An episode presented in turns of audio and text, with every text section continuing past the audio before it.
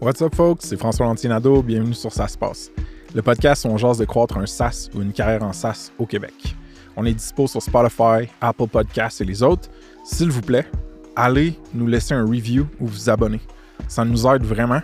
Ça nous donne plus de downloads, euh, plus pour avoir des commandites pour payer Producer Ludo, le pro du Bono, The Real Pussycat. On drop un épisode par semaine minimum, juste des discussions sans filtre avec des founders ou employés clés en SaaS. Si vous faites partie d'un SaaS québécois, allez sur saspass.com, le bouton mauve Ajouter votre SaaS pour être indexé dans notre répertoire des SaaS au Québec.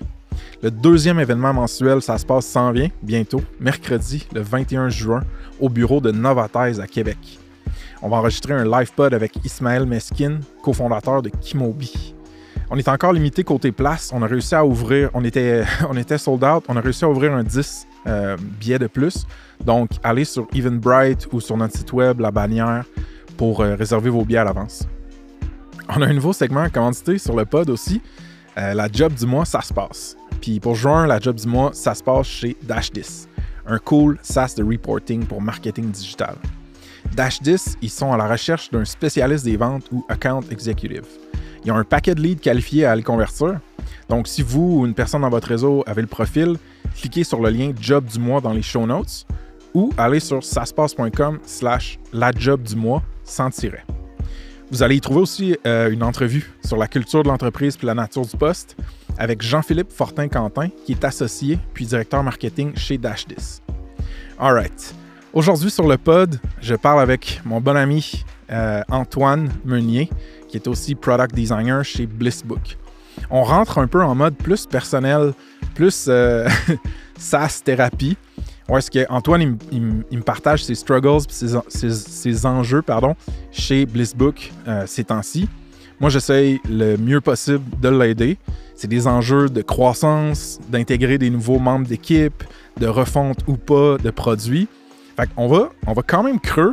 Puis, en toute franchise, une conversation offline, pas sur le pod, entre moi et Antoine, ça ressemble à 95% à ce que vous allez écouter.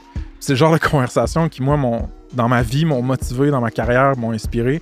Fait que j'espère que ça va être euh, divertissant, inspirant, etc. Vous nous donnerez du feedback là-dessus. Alright, on passe au show. Let's go!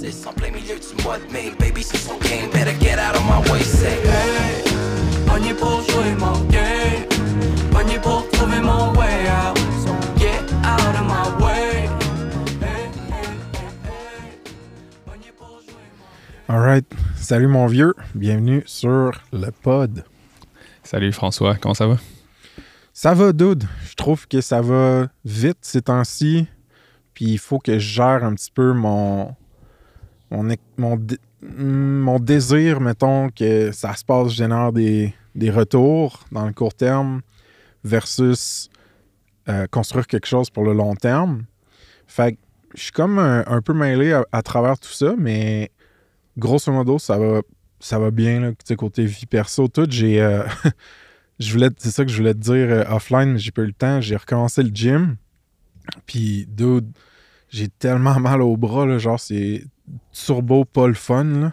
Je suis pas capable de les déplier au complet. Fait que ça, c'est. Bon, c'est un problème d'homme blanc en Amérique, là, mais euh, j'ai mal au bras. Je pense que c'est un problème de coach. Là. C'est quoi, t'as-tu engagé Chessbra? Non, j'ai engagé David Goggins. Imagine, dude. Je ferais genre une heure avec, puis je m'en sortirais pas, probablement. Fait que toi, tu fais juste, pour vrai, tu fais juste du chest pis des bras, puis euh, là, tu dis que t'as mal au bras. Comment vont tes jambes? Euh, écoute, ça fait deux fois que je suis retourné au gym. Shout out au gym hyperactif à Québec, by the way.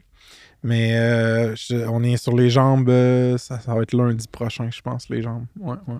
Fait qu'on commence notre spécial podcast entraînement et conditionnement physique pour tout le monde. Ouais. Ça se passe au gym. Do you even lift, bro? c'est tellement bon pour vrai. Toujours aimé ça. Non, mais tu sais, on dit ça, mais hier, j'ai eu un call comme préparatoire avec un dev d'une startup à Montréal. Euh, c'est un dev de chez Cyber Impact, le email euh, newsletter. Puis je trouvais ça malade parce qu'il était dans son sous-sol. Puis il y avait une cage remplie de fonte, puis de plates, puis tout. Puis j'étais comme, OK, j'ai pas besoin de te demander si tu lifts, bro. Toi, tu lifts, là, tu sais. Il est sérieux, là. Le gars, il a ses plates personnelles. Il les amène ça au gym? Tu sais, il, il amène ça au gym le matin ou il s'entraîne chez eux? Ben non, ben non, il s'entraîne chez eux. Mais toi, comment tu vas, bro? Moi, ça va bien. Écoute, euh, ça va faire 4 euh, ans que je suis pas allé dans un gym. Euh, je suis, ouais, très fier. T'es actif outdoor quand on était à ton chalet à Québec. Je me rappelle, t'étais allé te baigner dans, dans, le lac froid, man, comme un, un genre de, de Aquaman. Ouais, Wim, Wim Hof. ça, c'était assez débile. Non, mais il y, a de quoi de magique. Puis, tu sais, je pense que c'est aussi dans, dans, cette ancienne vie d'athlète olympique, national, peu importe comment on l'appelle, il y avait tellement trop de gym. J'ai réalisé récemment à quel point j'ai fait des sports que ça me tentait pas de faire. Hmm. Comme, on va dire, de la course à pied. Tu être obligé de faire le tour du lac Beauport euh, en sens anti-horaire. Fait que pour tous hmm. ceux qui habitent à Québec, qui ont déjà été au lac Beauport, puis tu le fais en char, puis ton char trouve ça long, c'était absurde. Fait que nous, on faisait ça toutes les semaines, tu sais. Mais même aller au gym, on était au gym comme pour ceux qui vont au gym, il y a toujours une personne qui est là. peu importe quand tu y vas, t'as toujours genre Régent dans le coin, là, tu sais, tout en gris, là, qui fait comme des moves weird. Mais on était rendu des meubles. on était tout le temps au gym. Ah. Ça faisait, on, on s'entraînait fort, mais on avait plein de styles d'entraînement. Mais le, gym était juste un, endroit parfait pour faire des simagrées sur des ballons. fait que on était tout le temps là, puis pour vrai, j'ai mon quota. Là. suis... J'ai essayé d'y retourner une couple d'années, puis j'ai fait, hey, pour vrai, ça fait, j'ai passé trop de temps ici. Sauf que moi, toi, tu as eu une carrière d'athlète de haut niveau. Euh, pas moi. J'ai laissé ça à ma petite sœur. Mais moi, j'ai jamais vécu le gym, puis j'avais vraiment des préjugés sur le gym. Mais après avoir vendu Snip, j'avais investi dans un coach privé, puis tout ça. Puis comme. T'as-tu un bon return sur ton coach privé? L'as-tu vendu? Euh, T'as-tu une exit? Lui, ça? Ouais. Euh, je sais. Non, non, je non, non, là, lui, tout va bien, je pense. Là. Euh, mais moi, mon, mon, return que j'ai perdu dans les trois derniers mois parce que j'ai tout arrêté, tu sais, mon return, ça avait été de la confiance en moi, que genre, ah, je suis pas cassé de partout, je suis capable de lever des grosses charges. Puis on dirait que un gym gym là, classique, là, blanc rempli de machines, j'ai de la misère à être motivé. Mais le format là-bas, un peu comme muscu fonctionnel, un peu crossfit, man, ça m'a vraiment. Euh, je sais pas, man. Genre, j'ai appris à aimer ça, je pense, euh, lifter. Ça reste que. Euh, je pense que c'est pas pour tout le monde, mais c'est tellement une bonne façon de se rappeler à quel point le corps est une machine incroyable. Ah, c'est fou, là. tu vas dans cet endroit-là, tu, tu, tu commits, tu y vas X nombre de fois par semaine pendant X mois t'es une autre personne après. C'est magique quand même. Ouais, puis euh, sinon, côté Blissbook, comment ça se passe pour toi? Hey, pour vrai, ça brasse. Euh, hein? Comme toute bonne startup, euh, c'est. Pour vrai, là, c'est. Meilleure analogie, là tu lèves le matin puis il est tombé 40 cm de neige, tu trouves plus ton char, tu pars avec ton char, tu respires, tu arrives au coin, ça freine pas, tu manques de te faire foncer dedans. Il n'y a rien de simple. C'était supposé être une, commute d'une demi-heure, ça fait trois heures, tu es sur le projet. C'est à peu près ça. Antoine, man, t'es le roi des analogies. Genre, faudrait que j'aille un, une database ou une sheet, qui, qui suit à chaque à, combien de temps dans le pod tu fais ta première analogie. Là, on est à 5,48. Euh, fait la, la, barre est haute, là, mais euh, je, je, parlais avec, euh, avec PA, Pierre-Alexandre, avec qui je travaille chez Blissbook, qui, qui est excellent d'ailleurs. Puis il est tellement drôle. Il a commencé à utiliser des péronismes, des, des genres d'analogies qui ne marchent pas, des, des expressions qui ne font aucun sens. Puis il a commencé à les traduire mot pour mot en anglais. C'est du bonbon. fait que t'as pire dans un Zoom qui va dire de quoi, pis t'es là, qu'est-ce qu'il dit? C'est magique. Je le recommande à tout le monde. Man, un péroniste, j'essaie de voir juste vite. Il me semble qu'il y, Je sais, il y avait un vieux site web. Tu marquais péroniste dans Google, puis il y avait un vieux site web avec un fond beige. Puis tu pouvais un peu. Il est bleu, euh, le fond. Ah, il est bleu, parfait. Autre péroniste. Il a pris la foudre d'escampette. Euh, je commence à avoir le feu aux poudres. Vous m'enlevez l'eau de la bouche. On le mettra dans les show notes, C'est infini, ça. Je pense qu'il y a quelque chose genre euh, le dos de la cuillère morte. Pas y aller avec le dos de la cuillère Ouais, morte, ouais, quelque ouais. chose du genre. Là, des... Bref, c'est magique. Quelle belle langue. Fait que Fait que, euh, ouais, non, ça broche chez. Blissbook. les Puis, challenges euh, chez Blissbook, tu veux-tu qu'on qu'on rentre là-dedans, genre? Ouais, on peut tomber là-dedans. Puis, tu sais, c'est. C'est là que chaque startup est toujours un peu différente. Puis, tu sais, c'est. On pense qu'on sait dans quoi on s'embarque. On pense qu'on va refaire. On pense qu'on a déjà vécu cette saison-là. De. Dans notre cas, c'est de, de- de grossir l'équipe, tu sais, de passer de 2-3 à 4-5 dans une équipe de produits, tu sais. Euh, puis, puis tomber là, dans toutes les mêmes toutes les mêmes trappes qu'on est déjà retombé dans le passé. tu sais. Fait que, mettons, à la place de donner plein d'exemples génériques comme je fais là, puis de rien dire comme un politicien, euh, le challenge qu'on a en ce moment, c'est qu'on a un, un CTO, dans le fond, un co-founder technique qui a bâti l'app au complet euh, sur une longue période de temps. Puis, je pense que la, PA avait la meilleure analogie, c'est tu regardes notre code base, là, puis c'est genre, c'est un musée du JavaScript. Là. Genre, de mon mic est tombé. C'est, t'as de tout. Puis euh, c'est un peu le chaos. Puis c'est surtout, ça prend un guide. Tu sais, c'est, c'est comme là, une new Ouais. musée. Là. Ça prend, ça prend Mais- le guide là, pour te, te walk through it. Mais dude, c'est, c'est en fait, c'est une étape ultra comme existentielle d'une startup. Le bout où que c'est plus juste les mains des co-founders qui sont dans la poutine, euh, et qui mettons, le code base là, en ce moment.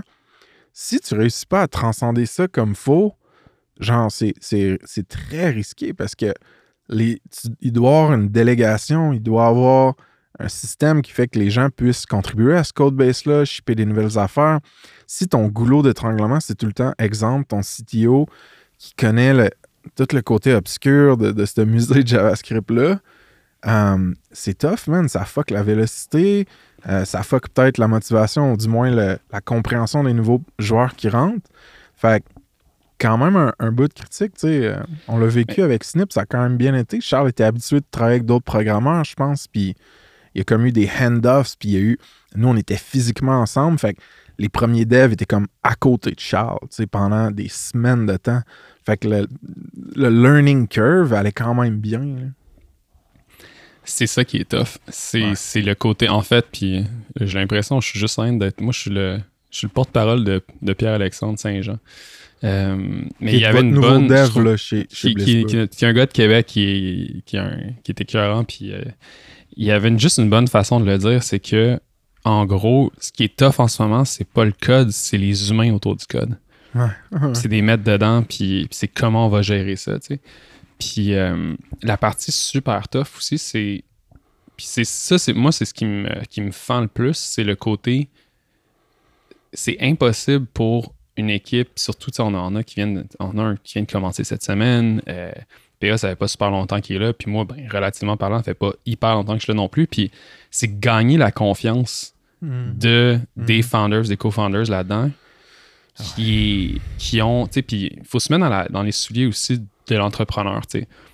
Tu prends un risque, tu es all-in dans ta business. Ta business représente, Ouais. ton- si on regarde ton portfolio personnel, là, tu, tu te dis, bon, ben, mettons, eux, ils ont une maison, euh, ils ont une business, puis tout est dans le business. Fait que le, le risque qu'ils prennent à chaque année qu'ils sont dans cette compagnie-là augmente jusqu'à ce qu'il y ait une exit. Puis là, ben, là, après ça, ils se ramassent dans un magazine, tout le monde est content. Mais tu sais, ces années-là de ça va-tu passer, ça met une pression. Là, on arrive au point où ça va faire, ça fait plusieurs mois qu'on on- on patine à essayer de justement faire cette transition-là dont, dont tu parles, dont tu parlais. Euh, pardon, je me suis euh, rentré le micro dans la gorge. Euh, le, fait que cette transition-là est rough. Puis encore plus difficile, c'est que pendant cette transition-là, qui, qui, qui est un feat engineering, parce qu'encore là, notre musée, on essaie de- d'en faire de quoi de moderne. Ouais. Euh, on a des gens qui rentrent et qui n'ont pas la chance de prouver ce qu'ils valent, si on veut. Mais dans un sens, si tu leur fais pas confiance, comment ils vont Mm. le prouver? Fait que là, c'est un genre de weird chicken and egg problem où on a une team qui, qui, qui se fait grinder, si on veut. Là, on, on- est tous, nous, on, mettons, nous les employés, on se fait un peu. On, on a- c'est frustrant pour nous, c'est Mm. frustrant pour eux. C'est de trouver comment qu'on sort de là. Je pense que du point de vue du leadership, c'est le temps de traiter ça comme un pivot de leur leadership. Pas un pivot, mais une évolution, genre. C'est Ouais. comme, oh, hey, on, est, on a l'opportunité puis la chance d'avoir construit quelque chose qui génère assez de revenus pour embaucher des gens, qui, qui est probablement un rêve, tu sais, que tous les, les fondateurs ont depuis des années. Puis là, comment est-ce que je fais pour adapter mon style, ma vision, pour que ça, ça marche, tu sais? Pas essayer de faire rentrer des nouvelles personnes, des nouveaux joueurs dans l'espèce de boîte un peu confuse que j'ai créée sur, je sais pas, 3, 4, 5, 6 ans, tu sais. Mais c'est tough, ça. Puis je pense que faut se faire aider, tu sais. Faut, genre, parler à d'autres founders, avoir des mentors, des gens qui l'ont fait, qui sont passés par là. Puis faut prendre l'ownership de ça beaucoup, tu sais. Nous, chez Snip, quand on, on s'est rendu compte qu'il y avait personne dans la compagnie qui disait non à, des trucs où il n'y avait, y avait pas de processus en place, puisqu'on était tous cow-boys puis on, on aimait tout pas ça, les processus, ben, à un moment donné, c'est nous, genre les actionnaires, qui ont eu des discussions puis qui ont fait Hey, on doit changer des choses dans la compagnie pour que ça fonctionne comme on veut, pour que l'équipe aille plus loin. Fait que c'est des grosses, c'est des grosses étapes pour les fondateurs, je pense. Euh, puis comme employé, c'est tough de voir OK, ben là, c'est-tu ma job de parler de ça aux fondateurs? Est-ce que moi, je dois les guider? Je l'ai-tu déjà fait? Si oui, ça me met trop de pression sur ses épaules? Tu sais, c'est ça qu'on se disait un peu offline, bro. C'est que t'es dans une position, tu sais, où est-ce que t'es un entrepreneur, tu te fais, t'as une fibre entrepreneuriale vibrante, mais t'es aussi un opérateur vraiment fort. Fait que là, tu vois les challenges de leadership et de management. Tu vois les challenges d'opération, de onboarder des nouveaux euh, joueurs avec toi, de refaire le code, code base ou whatever.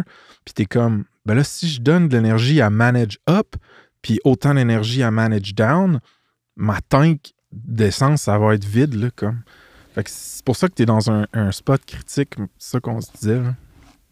Ouais, puis c'est- c'est bien dit, puis c'est surtout. Je pense que ce qui est tough, ce que je trouve difficile en ce moment aussi, c'est de réaliser à quel point. Hey, je prends des risques, mon gars, là. Tu sais, des conversations Qu'est-ce que tu veux dire, ouais? dans le sens, tu sais, à revenir un peu à ton point de c'est-tu ma job de parler de ça? C'est-tu ma job de manager puis de. ou même pas de manager parce que de- je pense que c'est, delusional de se dire que moi je suis là Jésus, j'arrive, je sauve tout le monde, tu sais. Mais, mais tu sais, il y a Mais des conversations. Ah, je sais, ça s'en vient. Ça s'en vient tranquillement. Il va falloir que ce podcast-là devienne vidéo. Si, On euh, pourrait peut-être le faire sur celui, hein, celui-là, bro. À part le fait que j'ai pas fait mon ICOS comme un, une espèce d'agrès, là. Mais à part ça, la Correct. vidéo pourrait être bonne. J'ai mis ma chemise de bowling. Ça pourrait être une bonne vidéo. C'est-tu Euh, la même brand que t'avais parlé sur un pod avant? Ah ouais, je suis, je suis rendu d'une tristesse absolue. J'ai Anyan, qui est cette euh, marque euh, de c'est vêtements cool. euh, de Vancouver. C'est vraiment cool, mais là, il faut que j'arrête. Là, ça n'a pas de bon du bon sens. Là. J'ai acheté une casquette en wax canvas, puis là, j'ai Ouais, une petite chemise de bowling, puis là, j'ai une vu? chemise pour chaque étape, puis là, ça n'a plus de bon sens. T'as-tu vu mon shirt? Tu réussis à voir ce qui est écrit? C'est une, c'est une scie au tabarouette. C'est un soleil. C'est écrit Je me souviens. Tu briques et braques, ça? C'est Other Sea, une compagnie, la blonde de l'ami à ma sœur. En tout cas, whatever, euh, ils ont une compagnie, puis c'est comme québécois, puis c'est un peu genre euh, une vibe plage avec le château Frontenac dans le dos. Je trouvais que ça fitait, euh, ça se passe au Québec, local, puis tout ça. Très nice.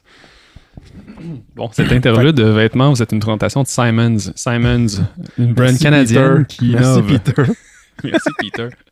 Euh, mais ouais, pour en revenir, je pense que ce qui est Ouais. difficile, mettons, mon gros challenge en ce moment, puis un peu mon, ce que j'observe, puis je trouve fou, c'est de se dire, mettons, dans une compagnie comme celle-là, dans ce moment-ci, où tout, sais, bursting at the seam, c'est comme, Ouais. autant que j'ai l'impression qu'on est à un cheveu d'une catastrophe ou à un cheveu d'un breakthrough, tu sais. Puis je sais pas c'est lequel des deux qui va arriver. Puis, euh, mais ça reste que je trouve ça fascinant de se dire que. Sais, je me regarde aller, là, puis je suis là à prendre des risques, puis pour vrai, je suis là- pour vrai, ça, je me fais fire aujourd'hui, où on vient vraiment de débloquer, mais comme je trouve ça absurde et ingrat que ça soit l'employé qui, qui se met dans cette position-là. Mais explique, mais explique ce que tu veux dire quand tu dis je suis là à prendre des risques. je suis là, dans le fond, à, à être dans, assis dans un Zoom avec, mettons, les founders. Je vais me faire dire quelque chose. Puis je Mm. vais juste. Je vais mal encaisser quelque chose parce que c'est c'est pas toujours le fun. Mais après ça, je vais juste observer la situation. Puis c'est weird, là. C'est comme une.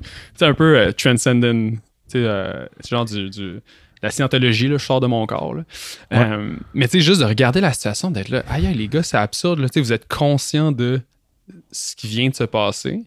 Puis que c'est. Puis moi, je regarde cette situation-là, puis je me dis, tu sais, c'est impo- on n'arrivera pas comme ça à bâtir une compagnie qui Mm. va faire du sens. Euh, tu sais, c'est pas du leadership, c'est du micromanagement. Tu sais, puis le- le- C'est des le- grosses critiques. c'est des grosses critiques, puis je me Ouais. dis, tu sais, ben, un, je suis qui pour les faire, mais c'est surtout, je me dis, c'est que si je les fais pas, ben, j'ai d'autres mondes dans l'équipe qui vivent ces frustrations-là, puis eux te feront pas la. ils- tu sais, les chances qu'il y en a un des deux qui partent est grande, puis si ça Mhm. arrive, ben là, moi, je suis fourré. Puis Ah. on est fourré comme équipe. Fait que prendre le risque un peu d'être franc euh, à date, ça semble marcher, mais c'est parce que, tu sais, puis ça marche pour le moment parce que ça reste qu'on a quand même bâti une bonne relation, tu sais, moi et les co-founders, qui sont Ouais. des gars, ça reste que les gars sont, sont vraiment. Puis je, je leur lève mon chapeau, là, tu sais, une capacité un peu de ne pas avoir d'ego dans des situations comme ça. Puis en général, c'est d'être Ouais. puis c'est, c'est- c'est- on, on connaît tous l'inverse, le bon vieux CEO mercurial euh, à la Silicon Valley, tu sais, qui, Mhm. qui, qui est faible, faible, faible, mais qui fait semblant d'avoir une grosse carapace. Fait que les gars, ça reste que la situation est atroce. Il n'y a personne qui a de fun. Les voix, ça, les, les- les couteaux revolent dans le Zoom Room, ça parle fort. Mais ça reste qu'à la fin, il y a une réalisation que, OK, ouais, non, euh, on comprend ce que tu veux dire, blablabla. Mais tu sais, Qu'est-ce qu'est-ce qui est atroce, dude? Atroce, vivre. c'est fort comme mot, mais qu'est-ce qui. ouais. C'est quoi les, les, les challenges comme présents là, de, de cette startup-là, de ce SaaS-là, où il est rendu dans sa croissance? c'est le moment où. Moi, je le vois là comme. OK, analogy alert. là. C'est comme quand tu changes de vitesse, tu passes de 2 en 3 puis tu mets pas à clutch. Ah, ça passe. Puis si tu le times comme faux, ça va se faire tout seul. Mais la réalité, c'est que généralement, ça grind en malade. Fait qu'on est comme là, dans cette, entre deux gears où on a l'impression que ça avance pas, mais ça avance. Mhm. Euh, tout le monde est frustré, mais de quelque chose de différent.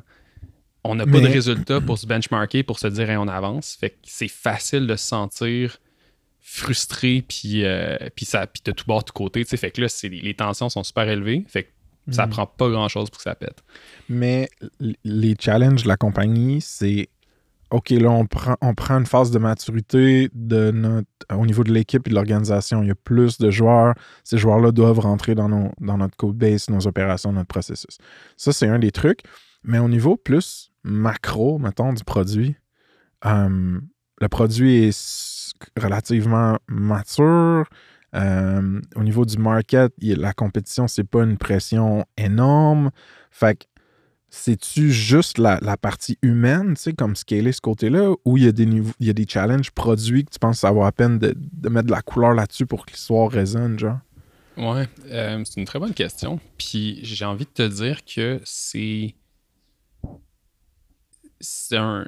Tu sais- tu sais, dans une startup, tu as comme des moments. euh, pas des temps morts, là, mais tu sais, des, des moments où c'était juste un peu sur le cruise control. Fait que là, tu te mets à questionner tout. Tu sais, tu te dis, ben là, le marché est assez gros? Est-ce qu'on va être capable d'aller. Est-ce que ça va continuer? Est-ce qu'on est dans une bonne position? Parce que là, présentement, on arrive aux millions de revenus. On, on est Ce qui est très cool, by the way. ce qui est très cool. Puis, mais tu sais, mettons, le, le CEO a un, un feeling qu'on a atteint le ceiling. Tu sais, qu'on a atteint pas mal là, que, une saturation du marché. Ce qui est absurde. Ben Mais- là, la quantité, pour, pour rappeler aux gens, Blissbook, c'est du euh, des, des handbooks, euh, donc des, des livrets digitales pour accueillir, onboarder des nouveaux employés. Les, les clients de Blissbook, c'est souvent les grosses entreprises qui ont des, des- des divisions RH au complet puis qui, qui ont besoin de ces outils-là pour accueillir un paquet de nouveaux employés quand même fréquemment. Moi, ce que je me dis, c'est genre, bah, il y en a beaucoup des entreprises comme ça. Fait puis je sais que vous n'avez pas 8000 clients. Fait, c'est ça. fait On que je pense très, pas que c'est saturé, mettons. hein. Mais le, le feeling, mais je comprends ce feeling-là de saturation qui est plutôt un feeling de il- le pipeline est, est maigre. Tu sais, dans le fond, euh, ça reste que. Ah, puis c'est là que, ben, OK, mais ça, c'est une game de marketing puis de vente. qui est, qui est, qui est à faire. Ça a rien à voir au produit. job d'acquisition puis, puis Ouais. de traction, c'est pas c'est pas nécessairement un signal que le market est, est saturé. Puis c'est pas un signal non plus qu'il nous manque des features tant que ça. tu sais. Fait Non, qu'il y a est- beaucoup. euh, fait que ce qui est dur, c'est qu'on est un peu, comme je te dis, under year, où d'un côté, du point de vue business, il y a un sentiment qu'on n'a pas assez de features, ce qui met une pression à bâtir des features, ce qui met une pression sur le fait qu'on n'a aucune pro- de, de product velocity parce que on est là en train d'essayer de moderniser notre vieux code base. Ce qui met de la pression à la- aux nouveaux qui embarquent parce qu'ils ne peuvent rien faire, parce que c'est Ils arrivent au musée et ils sont là. Si je touche à ça, je vais le casser. Fait que là, on est comme pogné dans notre petite plot, tu sais, une petite plot de laine là, bien, bien, bien tête avec plein de nœuds. Ouais. Mais la réalité, c'est que si tu regardes la compagnie de l'extérieur, l'opportunité est là, les clients sont super. Tu sais, le, le- le praise des clients, c'est incroyable parce que ça reste qu'on est. On fait partie de ces produits productivity tools là qui arrivent puis qui font partie du, du tech stack d'un groupe dans une compagnie. Fait que nous, c'est les, les teams de RH, ils ont. Blissbook dans leur tech stack comme nous, on a Slack ou on va avoir euh, GitHub ou peu importe. Fait qu'eux, ils ont Blissbook qui fait partie de leur, leur quotidien. Puis c'est pas parfait, mais ça leur permet de sauver tellement de temps, ça leur permet d'être tellement bons dans leur job. Gets the job done. It gets the job done. Mm. Maintenant, il y a toujours place à amélioration, puis il y a toujours un petit plus. Ah, j'aimerais ça pouvoir faire ça, j'aimerais ça pouvoir faire ça. Puis là, le problème qu'on a, c'est qu'on est pas de dire non non plus là-dedans. Fait qu'on dit quoi oui, le- on promet des choses, on livre pas, on est Mhm. frustré de pas avoir livré, on se dit ben là, on s'en va où? Fait que là, là la machine. Mais cette part. roue, euh, cette roue-là, justement, qui tourne de Ah, on a des demandes de fonctionnalités, on, manque un peu d'acquisition dans le top du funnel, fait qu'on pense que des fonctionnalités supplémentaires vont ouvrir plus de euh, le flow, justement, dans le top du funnel. Est-ce que tu penses qu'il y a. Moi, la, lecture que j'ai de l'externe, c'est genre. On dirait l'espèce de biais ou d'erreur de fondateurs trop techniques qui n'ont pas assez, justement, euh, eu une croissance de business à l'opposé de, de construire puis de croître un produit. C'est vraiment différent, tu sais, c'est un va dans l'autre, mais c'est vraiment différent. Puis nous, les premières années chez Snipcart, il y a eu beaucoup de décisions qui étaient. Charles en parle là, dans le pod live, là, tu sais, que tu étais là à Québec pour le lancement. Tu sais, support driven. Ah oui, on analyse la compétition. Eux, ils ont cette feature-là que nous, on n'a pas. Il la faut, sinon, ça ne marchera pas. Tu sais, c'est beaucoup des. C'est des biais, genre, de, de monde tech, de monde plus techno. Puis, ce que je voulais te demander, c'est y a-t-il une force plus mercantile, plus commerciale, plus comme traction dans la compagnie en ce moment qui pousse de l'autre côté de ça? Je dirais que non. C'est ça. puis à la limite, ça serait moi, mais c'est pas ma job. Moi, je suis supposé des- bâtir le produit. un des euh, multiples chapeaux que tu as, puis avoir trop de chapeaux, ça devient lourd, là, tu sais, c'est beaucoup. Ouais, ouais. Puis, puis c'est aussi, tu sais, puis il n'y a rien de pire. Puis là, c'est là, il n'y a rien de pire qu'avoir un genre d'Antoine dans ta compagnie qui est là, qui a toujours un mot, une maudite opinion Sur tout. puis- ouais. qui sur tout, puis qui est, est presque valide. est juste assez valide pour que tu te poses des questions, mais pas assez pour que ça soit la vérité infuse. En fait, c'est bon d'avoir un, un- un gars comme toi quand t'es confus, tu sais pas quoi construire ou sur quoi investir. Et- fait que vraiment plus tôt ou un petit peu plus tard où est-ce que, mettons, t'es comme OK, là, il y a une saturation, il y a manque d'innovation dans comment on fait les choses, tout ça. Qu'est-ce qu'on devrait faire de différent? Mais là, j'ai l'impression que vous êtes à ce- cette croisée des chemins-là où il y a. Il faut se structurer plus, mais vous avez déjà quelque chose de structuré. Puis, ah, qu'est-ce qu'on fait, qu'est-ce qu'on fait structurer? pas? Ouais. Parce que là, le, le gros risque, puis tu sais, on est en train de tomber dans le bateau, c'est que là, euh, il- se structurer, c'est pas de mettre des layers de management de micromanagement. Se structurer, c'est d'avoir un leadership Mm, mm. clair. Moi, je pense que ça, ça devrait passer. Puis écoute, c'est comme tu disais, là, armchair expert, là, genre conseiller euh, à distance un peu euh, rando. là. Mais euh, avez-vous des objectifs d'affaires clairs, mettons, de, de déterminer des KPIs plus business puis pas produit, mettons? Oui, oui, non, oui. Mais la réalité, C'est- que là, ça ouvre l'autre porte de OK, mais OK, on va ouvrir le kimono sur côté business. Qu'est-ce qui se passe? Puis là, tu regardes ça aller, puis t'es là, c'est amateur hour, mais ça marche. mais ça va marcher jusqu'à un certain point. Puis là, la question valide est OK, mais comment on change de vitesse là aussi? Parce que oui, le produit et il faut, il faut être capable de builder, puis de shipper du code, puis de shipper des features qui servent. On, on, a une liste longue comme le bras de features qu'on sait qui vont marcher. Fait que ça, c'est le fun. T'sais, on a genre un product market fit bien intégré. Maintenant, comment est-ce qu'on va chercher des clients? Parce que ça reste que euh, ça fait partie aussi de ces, ces tools-là que tu te lèves pas le matin en te demandant, euh, en, cherchant ça tant que ça. c'est un peu, ça arrive à un moment clé dans, dans l'année. Euh, c'est un peu comme les taxes. C'est comme tu as besoin, as besoin de mettre ton handbook à jour. Ou, euh, puis ça reste que, ou tes, tes, policies ou tes procedures. Puis il, faut, mettons, qu'on va dire le 31 mars, que, la nouvelle version soit sortie, puis tu ailles lancer ça. Ben, tu sais, je veux dire, le 3 août, il n'y a personne qui pense à ça. Fait que pour nous, le challenge un peu marketing, de, puis de bâtir un funnel, c'est quelque chose dans lequel on a beaucoup euh, de travail à faire. Ben, moi, je pense que, écoute, un petit peu freestyle, mais si j'étais pour prendre des décisions, là, je dirais quasiment, OK, la majorité du temps de l'ingénierie, du design, euh, du produit devrait être consacré à l'acquisition.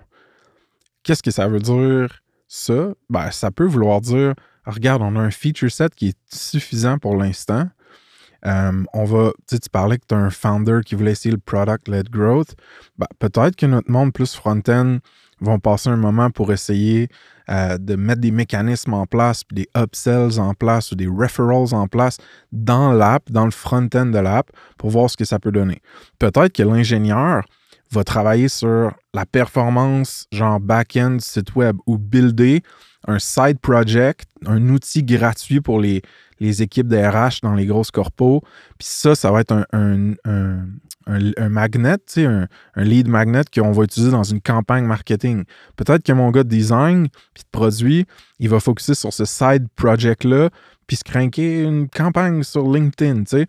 Moi, je, moi, je serais du genre à dire OK, on va, on va se forcer à générer plus de traction, puis si on réussit, ben là, on méritera le temps de retourner dans le code base, de faire des nouvelles features. J'ai l'impression que c'est un conseil que je dis tellement souvent à beaucoup d'entrepreneurs. Ouais, puis ils passent tellement à 100 pieds par-dessus la tête de tout le monde parce qu'ils ont toute la tête dans le cul en train d'essayer de bâtir du produit. puis je te comprends tellement là-dedans. Puis tu sais, la réalité, là, c'est que, tu sais, mettons, si j'étais le porte-parole de, la, de Blissbook, je te répondrais oui, mais Frank, puis là, je pars sur une tirade d'une demi-heure sur pourquoi c'est important qu'il faut qu'on bâtisse notre produit comme il faut. Mais la réalité, c'est que tu as raison. Puis, ouais, ben une compagnie, c'est plus important qu'un produit, genre, tu sais, il y a comme une hiérarchie, là. Ça, apparemment, c'est pas... Euh, tu sais, c'est que c'est le genre d'affaire que... C'est tellement simple que c'est impossible à expliquer. Si l'autre personne est pas d'accord avec ton point, le vendre est un méchant projet. Oui, mais c'est pour ça qu'au départ de ma tirade, je disais comme s'il y a genre trois ou quatre KPIs qui sont très commerciaux, puis pas techniques, puis qu'il y a un buy-in, une acceptation dans toute l'équipe, que ce soit les, fondateurs ou les employés, ben après, ça te donne un cadre, même s'il n'est pas parfait, ça te permet de travailler avec des contraintes. Puis ça, c'est vraiment, c'est bon d'avoir des contraintes, tu sais. Mettons qu'on continue là-dessus, puis...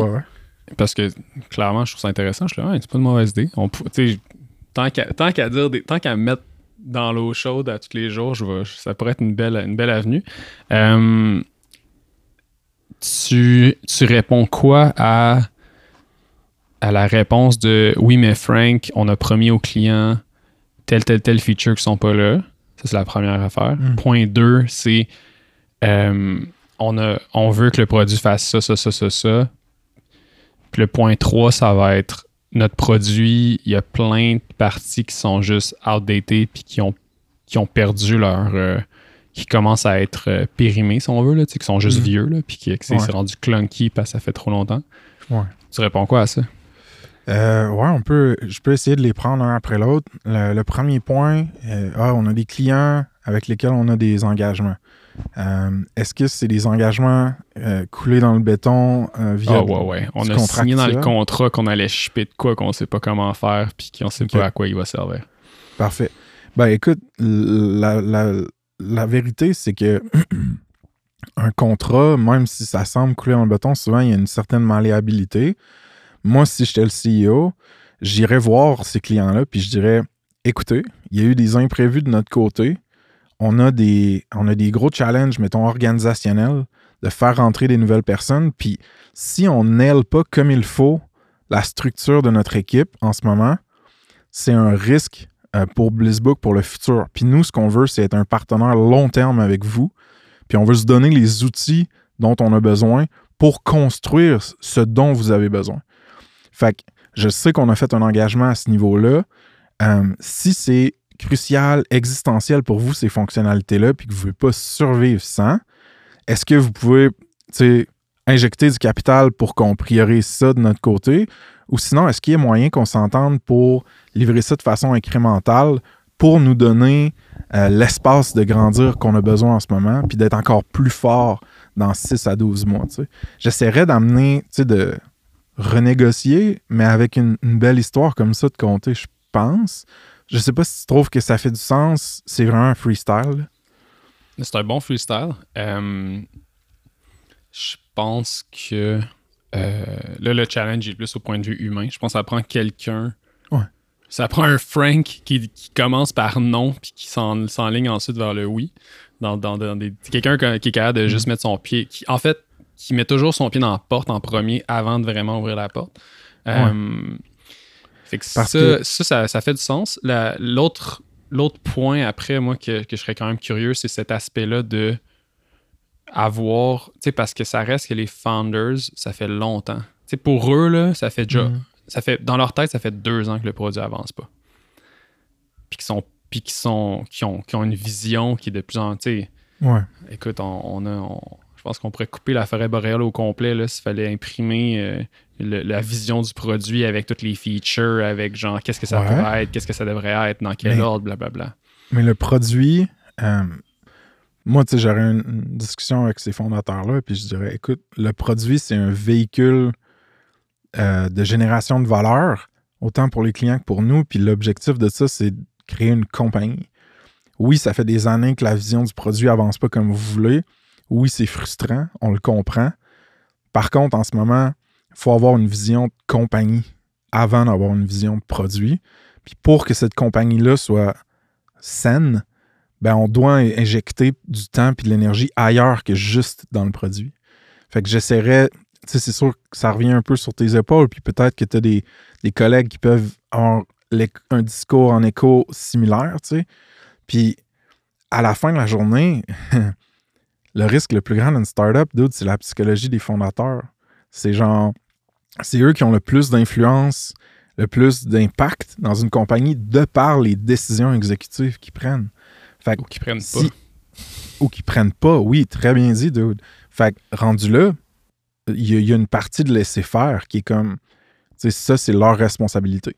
C'est peut-être pas de leur faute que ça soit tough, qu'il y ait des challenges, tout ça, mais c'est leur responsabilité en tant qu'actionnaire, que, que leader.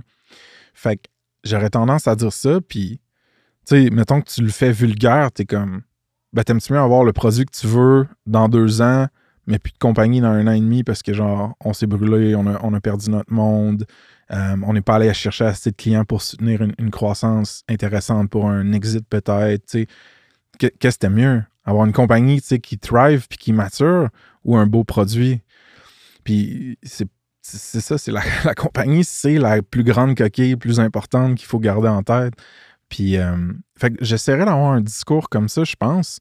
Puis, en promettant que, hey, si on injecte dans l'acquisition, puis dans la compagnie, puis l'humain avant le produit, ben, on se donne un KPI qui est comme, quand on arrive là, là, on va avoir eu assez de fonds qui ont rentré ou de, de traction qui a augmenté pour justifier retourner dans le produit, puis là, faire ces belles affaires-là que ça fait des années qu'on veut faire. Mais malheureusement, il faut prendre notre mal en patience. Puis oui, c'est un musée de JavaScript, mais à la fin de la journée, le code roule, le handbook y est utilisé. Puis comme on n'est pas, il n'y a pas d'urgence à ce niveau-là est ailleurs, l'urgence. Fait que j'essaierais de dire un discours comme ça. Après, comment c'est reçu, puis comment c'est acted upon, comment, comment les gens prennent les décisions après, ça, il faut, faut, faire du laisser-faire un peu. C'est pas. Euh, euh, c'est très bien dit, Frank. on devrait faire ça plus souvent. ben, j'aime ça, man. Therapy sessions with Frank. Euh, non, mais c'est super cool. déjà? Ah, je sais pas, je suis pas bon dans les énumérations. Ça devait être la même chose, mais avec d'autres mots. J'ai dû dire la même chose, mais avec des mots différents pour faire comme si c'était un point supplémentaire. C'est ça. Mais euh, non, mais c'est super intéressant. Puis, pour faire du millage sur ton histoire, c'est que la psychologie du founder, c'est ça reste 100% le, le, problème, pas le problème, mais c'est ça le, driver de tout ce qui va se ben passer par hein. la suite. Parce que ce qui est fascinant, c'est que tu. Ce qui est fascinant, dans le fond, c'est à quel point, quand. Puis je pense qu'on est tous, tu sais, je veux dire, dans, tous les aspects de la vie, avec nos partenaires de vie, peu importe, c'est mhm. je pense que quand, le, quand tu es dans quelque chose assez longtemps ou même trop longtemps, tu perds la capacité de l'évaluer de manière objective. C'est là, là que dans une startup, je trouve ça tellement intéressant d'avoir l'opinion pure d'un nouveau, d'un teammate qui rentre. dans le fond, quand quelqu'un rentre, il y a ce moment-là qui va durer ah, deux semaines, si t'es chanceux, où tu vas avoir des opinions fraîches, mais des, des genres de educated guess sur comment ça fonctionne, qu'est-ce qu'est-ce qui marche pas, tu sais. Mais, euh, mais malheureusement, la majorité des founders sont tellement pressés à rentabiliser leur investissement de, humains qui prennent pas le temps de le, de le onboarder en, écoutant plus qu'en parlant. Fait qu'ils parlent, puis ils il, envoient du matériel à ce hire-là, puis généralement, ça ben, se passe dans le vide, mais c'est une belle opportunité. J'ai été coupable de ça aussi, moi, en passant, tu sais, d'avoir une vision explicite de comment mon canal de marketing devrait évoluer et puis d'engager du monde puis juste m'attendre à ce qu'ils rentrent dans mon dans ma boîte puis ils fassent ce que je leur dise puis la vérité c'est que les joueurs clés ils sont pas motivés par ça tu sais. Tu veux dire les KPIs là, où on veut aller là t'es-tu d'accord que c'est ça? Ouais. Garde moi j'irais pas mal par là mais comme vas-y j'en pète-toi la gueule essaye autre chose si tu veux essaye ça, puis dis-moi là si ça marche pas, mais c'est ce jeu de confiance-là dont tu parlais plus tôt qui est super, super important. Puis c'est ça qui fait que le monde développe un attachement puis une confiance à comme ta startup. Puis sont genre, man, here I matter, là, genre, je suis significatif ici. Fait que c'est super tough, man, d'apprendre ces choses-là. Puis l'autre conseil que je, comme je rajouterais par-dessus ce que tu dis, toi, tu dis, hey, t'as des nouveaux joueurs clés qui rentrent, man, écoute-les, ils ont une, perspective fraîche de l'extérieur, ils ont d'autres expériences, ça va peut-être nous aider, 100% vrai, mais plus, que ça, faites un genre de comité aviseur, man. faites un genre de board informel où est-ce que genre, t'as comme des gens qui ont construit des startups et des succès similaires à ce que vous voulez faire, puis qui n'ont pas de parti pris. Ça devient des espèces de médiateurs externes. Puis comme, ça, ça fait, ça tweak la balance d'influence dans la compagnie puis dans les décisions. Je l'ai vécu pour la première fois, moi, ça, être sur un, comité aviseur d'une startup récemment, puis super intéressant comme dynamique. Puis les, fondateurs puis les employés clés qui participent sont conscients qu'ils ont des enjeux tough, sont conscients qu'ils ont besoin d'aide. C'est un, continuons là-dessus. J'allais je voulais continuer sur le côté faire confiance qui semble être, euh, je pense que c'est super nébuleux. Mais ton comité aviseur, ça ressemble à quoi? Tu sais, mettons pour le fun, parce que moi, perso, je fais, je pense que deux, il y, a deux types de personnes dans la vie. Tu as la personne qui recherche des, des, advisors à tout coup, tu tout le temps, tu sais, qui, qui, sont, qui ont faim, qui ont faim d'avoir des, des conseillers. Puis t'en as qui qui sont qui, ça les gosse. Moi, je fais partie de ceux que ça les gosse d'avoir trop de monde autour avec des opinions. Euh, oui, sauf Par contre, c'est intéressant. Je veux dire, je dis ça, mais je suis.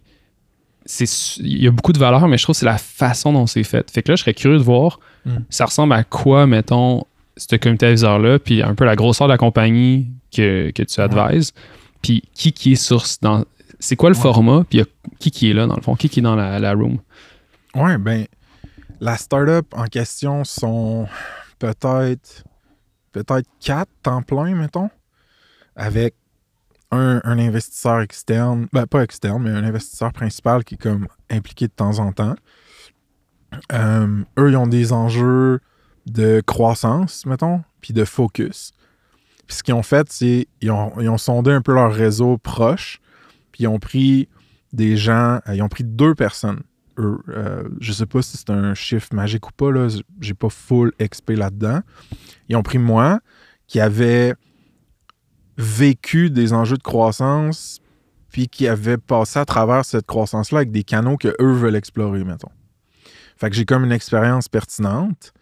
Euh, puis sinon, ils ont pris un autre dude qui a comme été un peu un style VP euh, dans un dans une, dans une plus grosse startup, disons, là, tu sais, qu'eux, ils ont, ils, ont, ils ont fait plusieurs produits SaaS puis tout ça. Euh, sont ils nous ont invités à l'avance avec un doodle super simple. Ils ont dit, tu sais, si vous, si vous auriez l'amabilité comme de venir nous aider là-dessus, euh, on, on aimerait un- entendre. Quand tu dis nous aider là-dessus, est-ce que c'est un sujet précis? Ok, Qui- ouais, mettons, euh, l'ordre du jour, il y a un agenda très clair, puis c'est- super concret, ou Ouais. c'est plus... Ben, le, premier, euh, le premier point de contact, ça a été plus comme Hey, on a besoin d'aviseurs pour notre startup. Est-ce que vous seriez intéressé? Oui, OK. On vous propose des dates. Puis à l'avance, ils nous ont envoyé une espèce d'ordre du jour de nos enjeux critiques, c'est ça. La data qu'on a en ce moment autour de ça, c'est ça. Puis nos hypothèses, mettons, pour régler ces enjeux-là sont ça. Fait que nous, on pouvait consommer ce contenu-là à l'avance pour se préparer. Ce que j'ai ce que j'ai pas fait, fait. évidemment. Euh, puis là, on arrive, puis c'est un Zoom call super simple. T'as comme les actionnaires puis les employés clés avec les deux aviseurs. Fait que c'est combien de personnes dans la room, mettons? 1, 2, 3, 4, 5. Je pense qu'on était 6 OK. C'était-tu un bon nombre? Ou c'est trop, c'est pas assez? Ou... C'est correct si c'est pas 6 personnes comme toi puis moi qui veulent parler tout le temps. Genre, tu sais, eux, ils étaient beaucoup en mode écoute. Ils nous présentaient des trucs, puis ils étaient très intéressés à ce que moi puis l'autre aviseur, on, on chip in. Fait que dans cette optique-là, ça a bien été.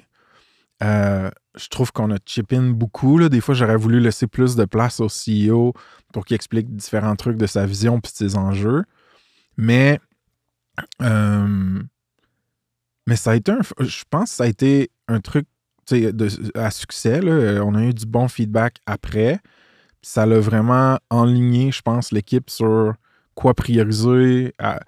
Des fois, il faut de l'aide pour à quoi dire non aussi. Puis des fois, c'est le fun quand il y a des. Quand il y a des. Pas des mésententes, mais des mésalignements peut-être à l'interne de Hmm, je sais pas trop, moi je pense qu'on devrait aller là, eux pensent qu'on devrait aller là. Ben, d'avoir une, une- une tierce partie plus extérieure qui arrive puis qui met du poids sans savoir ces trucs-là à l'interne, qui met du poids sur une option ou l'autre, euh, des fois ça facilite la prise de décision plus critique. C'est l'expérience que j'ai eue. Euh, j'ai trouvé ça tough parce que je trouve que je, je care beaucoup, mettons, quand je m'implique dans les trucs. Puis je me disais, ah, qu'est-ce que je pourrais faire de plus tu sais, pour aider? J'aurais dû plus me préparer. Je devrais essayer de leur donner du temps après. Euh, Fait que ça, c'est mon côté perso, peut-être empathique, qu'il faut, faut que je me détache. Là. Ça, on en avait déjà parlé, toi puis moi, offline. C'est... Mais c'est super intéressant le format. Parce que, on se rappelle hein, en début d'épisode, moi qui chie sur les advisors puis les counselors puis ces patentes-là. moi, c'est Mais- souvent dans le contexte de.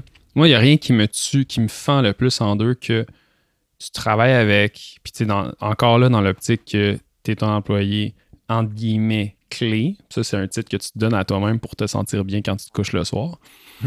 tu avances dans la startup, tu travailles avec les founders, tu bâtis un rapport, une relation. Des, c'est c'est un peu comme une relation qui évolue. Puis là, un moment donné, tu apprends que ton founder il t'a trompé avec un advisor qui est allé voir on the side, qui l'a brainwashé complètement sur le dernier Ouais. livre de Seth Godin. Ouais, ouais, Puis t'es là, sacrement, c'est pas, pas sérieux, là. On peut pas.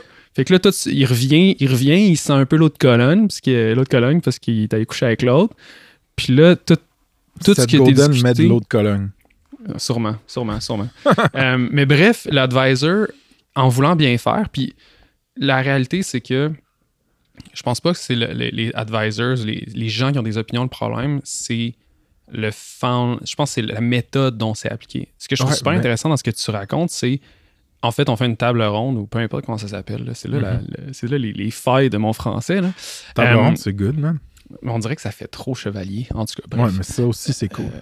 Euh, ok, c'est très cool. Fait que mettons, Ouais. là, t'as plein de chevaliers avec leurs petites, euh, leurs, leurs petites épées là, en styromousse. Là. Euh, ouais. Comme. Donjon Dragon, grandeur nature. Ouais, Mais ouais. je trouve ça super intéressant d'avoir les stakeholders à tous les niveaux parce que le moi, ce, qui me- ce que je trouve qui est, qui est contre-productif, c'est d'avoir. C'est qu'un c'est tellement dur quand tu as tellement de questionnements en tant que founder Ouais. que souvent avoir des opinions externes vont rajouter du questionnement parce que sur le coup, tu vas faire Oui, exactement. Là, tu vas partir avec ta nouvelle. Tu vas faire ton Ouais. tac, là, tu vas changer de direction, tu vas parler à ton équipe. Mais ta team, mais elle a pas Mais- bougé, elle est encore où elle était avant. Fait que là, tu as un genre de face-à-face weird. Tandis Ouais. que ce que je trouve cool avec ta table ronde, c'est d'avoir justement d'avoir des, des tierces parties avec du- une expertise, Mhm. d'avoir le leadership et d'avoir, si on veut, les, les têtes de département ou peu importe la grosseur de ta compagnie, mais d'avoir Ouais, un peu ouais. cette.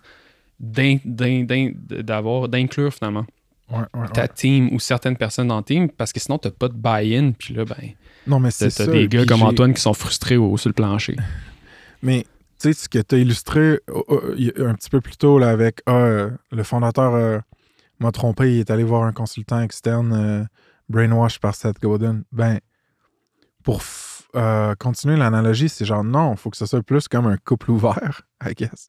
De genre, hey, tu sais, comme on a de l'amour à revendre, mais on sait pas trop où aller, puis on fait rentrer une autre personne, puis tout le monde est down qu'il y ait une nouvelle autre personne, puis que ce soit un couple ouvert. Bon, mais ça prend non c'est une très bonne analogie mais on va continuer là-dessus c'est juste que ça prend une intelligence émotionnelle incroyable pour avoir un couple vert fonctionnel Ouais, je pense que c'est pas une bonne analogie parce que une, une compagnie, c'est vraiment pas un couple. C'est c'est plus comme une équipe de sport. Fait que je pense Ben, que c'est plus de dire, check, ouais. tes joueurs clés, là, euh, est-ce que tu es capable d'amener sur la table ronde dont on parlait des gens que il y a 80% de chances qu'ils les inspirent ou qu'ils les admirent, ces gens-là? Fait que, tu sais, c'est là que le buy-in est super clé. Puis j'ai un autre Ouais. fondateur qui m'a écrit puis il m'a dit Hey, j'ai des challenges au niveau euh, faire comme comprendre ma vision, puis qu'ensuite mon management, mes leaders exécutent comme à travers la compagnie ce que moi je veux. Qu'est-ce que tu penses d'un comité aviseur? Puis une des premières affaires que j'ai dit, c'est justement, j'ai dit, tu sais, si toi tu struggles pour faire accepter puis passer ta vision, puis qu'il y a beaucoup de résistance, faut vraiment pas que ça soit une décision de faire un comité aviseur qui vient juste de toi parce que ça va être perçu comme OK, j'amène genre appel à l'autorité, j'amène des gros guns, puis je vous dis check, c'est pas juste moi qui te dis quoi faire. Fait qu'il faut vraiment que ça vienne comme aussi. Ça c'est une décision qui est prise avec les joueurs clés, puis que les profils aviseurs soient présentés, tu sais, carrément. Genre, hey, tu sais, on aurait telle personne, ils, ont accompli ça, ces personnes-là. Ils seraient probablement à game de venir nous aider. Ça vous tente-tu qu'on discute avec eux autres? Tu sais, que ça soit comme commun un peu, là? C'est super intéressant parce que je, repense à ça aussi. Puis là, on, on continue la, thérapie d'Antoine Book. Le gros challenge, c'est un manque. Il y, il y a un certain manque de confiance, je pense, au niveau des co-founders, qui, qui, qui est normal. Tu sais, dans le sens que quand tu grossis ta compagnie, puis t'atteins, t'es un peu dans l'inconnu tout le temps, ben, leur, la façon actuelle de gérer avec l'inconnu, c'est de de- de- de- d'essayer de, garder le plus de contrôle possible sur Ouais. tout. Puis là, on revient un peu à la- la- à l'aspect sur le manque. Ben, en fait, le, confort- le, le- le manque, le, le lack of trust avec ta team, Mhm.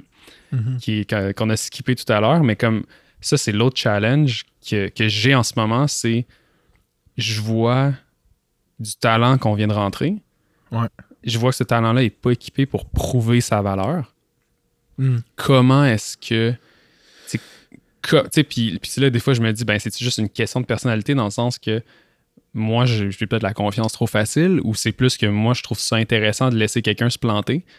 Parce que sinon, tu sais, je veux dire, tu peux empêcher quelqu'un de se planter, mais en même temps, tu verras pas si cette, cette personne est capable de voler aussi. Il n'y a pas de recette secrète, là, comme. Non? I ah bon, ben, je si. raccroche. Bye, Frank. I guess que si tu es une grosse compagnie avec une une tonne de rôles hyper spécialisés, tu peux avoir un niveau de confiance facile de genre, la personne a le pedigree pour remplir ces tâches super spécifiques-là en front-end. Elle va rentrer, il y a une roadmap. C'est pas une personne nécessairement entrepreneuriale. Boom, elle va arriver dans cette équipe-là. Le manager de l'équipe va s'en. Mais quand tu es dans une startup, où est-ce que c'est plus diffus un peu encore, les, non seulement les processus, mais les responsabilités, la recette, c'est de laisser le monde se casser la gueule. Puis si se casse trop, puis que ça te nuit, too bad, t'as fait un mauvais call, ça nous arrive toutes, man. Puis comme tu peux te séparer de la personne. Mais au contraire, si elle se casse un peu la gueule, mais qu'en même temps, tu vois son attitude, tu vois sa motivation, tu vois son talent, ben là, tu es comme, OK, je sais où ce qu'on s'en va avec cette personne-là. Ou peut-être qu'elle va faire un, bon coup, un home run dès le départ. Mais euh, ouais, c'est un peu comme ça que je le vois, là. Euh, hmm. C'est. Euh, moi, je, moi, je le vois comme ça fait ça fait trois mois que je m'y protège là, puis j'essaie de patiner, puis ça marche pas pendant tout, Euh, puis, c'est un peu le, c'est ça le challenge aussi de. Il y a de quoi de frustrant. Je pense que le plus gros, mettons, ma plus grande frustration aujourd'hui, c'est de regarder mon, euh, mon track record à date dans les derniers mois, qui est pas impressionnant, pas en tout. Tu sais, je suis pas fier de ce que j'ai fait.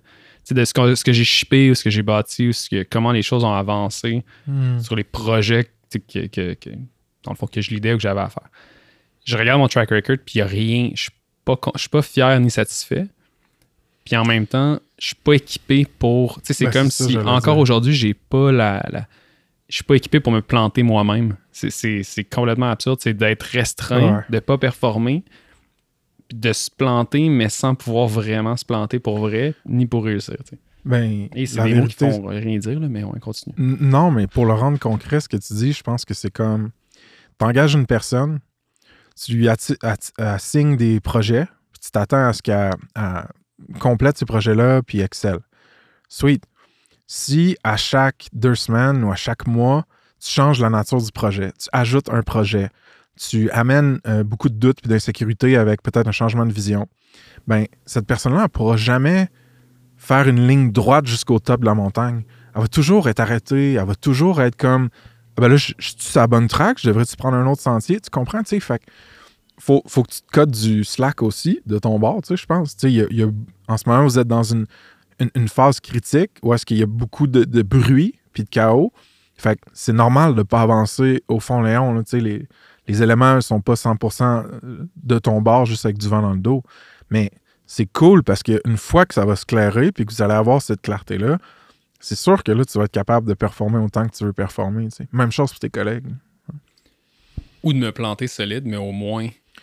ouais, mais. C'est là que tu le sais que, ah ben, Antoine, c'était pas un bon fit. Tandis que là, c'est ça, là, je, pourrais même pas te le dire. si, si, mettons, eux font le call de, ouais, Antoine, c'est pas un bon fit, ben, je trouve ça unfair. J'ai pas eu la chance de patiner sans protège-lame. D'un autre côté, je trouve ça aussi unfair de continuer, sachant que je sais pas. On dirait que je sais même pas encore je suis un bon fit? c'est là qu'on tombe dans le, prochain segment, c'est la confiance en soi et le syndrome de l'imposteur. Mais euh, non, mais c'est super intéressant. Puis l'affaire qui est dure là-dedans, c'est que il n'y a pas de. Y a, je pense qu'il n'y a pas de. Comme tu dis, il n'y a, pas de formule magique. Sont, toutes les startups sont différentes, puis tous les founders le sont aussi. Non, mais je pense que ça va faire du bien au monde juste d'écouter cette discussion-là qu'on a eue, puis de comprendre les challenges de croissance, non seulement de ta compagnie, mais des humains qui rentrent. Euh, puis on a, on, a, on, a outliné des pistes de solutions au, fond. Fait tout ce qu'on peut espérer avec nos conversations d'autres, c'est comme de divertir, d'inspirer, puis d'éduquer un peu. Puis je pense que en partageant nos expériences honnêtes, nos idées honnêtes, on l'a fait pas mal. Écoute, peut-être trop même, mais euh, on a peut-être trop d'honnêteté ici. On verra ce que ça donne. Peut-être que ça va être le plus gros backlash de l'histoire de l'humanité. Mais, non, euh, c'est super intéressant. Puis pour vrai, ben, un merci, Frank. Euh, c'est toujours, c'est vraiment le fun de, de jaser. J'ai oublié qu'on recordait tout ça. Là, fait qu'on va, j'aurai un petit remords plus tard. Mais le. pas obligé moi, de ce que publier, je trouve... si jamais. Ah non, pour vrai, moi, c'est. Je trouve ça super intéressant ce qu'on vient de faire là. Parce que c'est c'est quelque chose que je trouve qu'on fait pas assez dans notre monde. On, est souvent en train de sugarcoater tout. Mm. Puis la réalité, c'est qu'on est tout là en train de bagosser pour se rendre au point où il y a des formules magiques. Tu sais, les formules magiques, ils Mhm. commencent quand tu as, je sais pas, on va dire 15-20 personnes, 30 personnes, que là, tu as Ouais. une structure, que tu as des gens qui ont fait une carrière à avoir une formule magique dans Des un endroit ça, spécifique. Ils sont super bons, tu sais, puis Mhm. t'es fait rentrer, puis avec une expertise, puis tu as le budget pour les, en- les aider, Mhm. les encadrer. Le problème, c'est que, OK, mais quand tu rien de ça, comme la majorité des startups, comme les Blizzbook, comme les Snip, comme toutes Mm. les, les- les compagnies qu'on voit autour de nous, comment est-ce qu'on tu comment est-ce qu'on survit assez longtemps pour arriver au point où on peut commencer à avoir des petites formules magiques? T'essayes de construire une compagnie qui génère assez de revenus puis de croissance pour te rendre à ce spot-là où tu rentres des gens avec des beaux playbooks qui fit avec ta. Ça revient à ça. C'est ça. Fait que là, si ça, ça marche pas, ben là, tu fais ton petit comité aviseur avec. euh, Ouais, mais je trouve ça aussi. super intéressant. Pour vrai, je trouve ça très cool. Puis, ben franchement, euh, je vais le proposer. C'est, je vais vraiment en discuter avec les gars parce que euh, c'est un. Je trouve ça intéressant parce que je trouve que ça vient. C'est un peu comme les, Nations Unies, là, tu sais, ça, ça vient créer un, un genre, un terrain neutre où. euh, puis, puis un peu vent de fraîcheur, là, un peu, un peu d'air frais dans, Ouais, ouais, dans, dans ouais. une. Ça commence à être stuffy, là, ça fait longtemps que les portes sont fermées, ça sent la chambre de hockey. Là. Euh, mais c'est super intéressant. Mais merci, Frank, de cette, euh, de, cette homélie du comité aviseur qui est souvent, je trouve, un bad rap dans l'industrie. Mm. Ils se font. euh, en tout cas, sur- en tout cas, je, pourrais partir 10 minutes sur pourquoi tout ce que j'ai toujours entendu sur les comités aviseurs était mauvais, mais Mais- c'est vraiment cool. Moi, ce que, ce que j'aimerais ça dire aussi, mettons, à, notre audience, c'est, ce que vous venez d'entendre, je dirais à 95% là, des discussions offline avec Antoine, ça ressemble à ça. Genre, c'est, comme vraiment une fenêtre sur c'est quoi, mettons, je trouve, notre, notre relation. Puis là, le, c'était plus euh, d'un côté, là, plus pour Antoine puis Blissbook. Mais comme on se disait offline, on va le faire aussi du côté de ça se passe. Qu'est-ce qui se passe avec moi? Qu'est-ce que. Comment je me sens? Où est-ce que je m'en vais? C'est quoi mes doutes? Parce que Antoine aussi, tu m'as aidé dans tout, plein d'affaires, puis tu continues de m'aider. Puis c'est des relations comme ça que qu'on essaye un peu, de créer avec ça se passe. Peut-être genre une relation un à plusieurs que tu écoutes le pub puis tu te sens moins seul dans ce que tu as à vivre ou tu vas à l'event puis comme peut-être tu rencontres une personne avec qui tu peux avoir des discussions comme ça. Parce que en tant qu'entrepreneur ou juste builders en SaaS, euh, il faut ça, tu sais. Il faut, man, cette espèce de support-là. Puis, euh, en tout cas, moi, je suis vraiment content qu'on ait essayé ce, format-là, bro. Puis, euh, ça m'a fait du bien aussi de te parler de tout ça. Puis, on, devrait, on devrait réessayer ça, for sure. Écoute, on va laisser, le, on va laisser le, les auditeurs ça- nous, nous dire si on continue ou pas. Mais euh, non, je trouve ça très cool. Puis écoute, euh, sur ça, Frank, ouais, à la prochaine. Yes. Ciao. Cheers, bro. Bye bye. Il sold your soul. C'est gratis pour le downloader. Trop de hits, savent même plus ce qu'elle danse. Mississippi dans le hits. Let's go.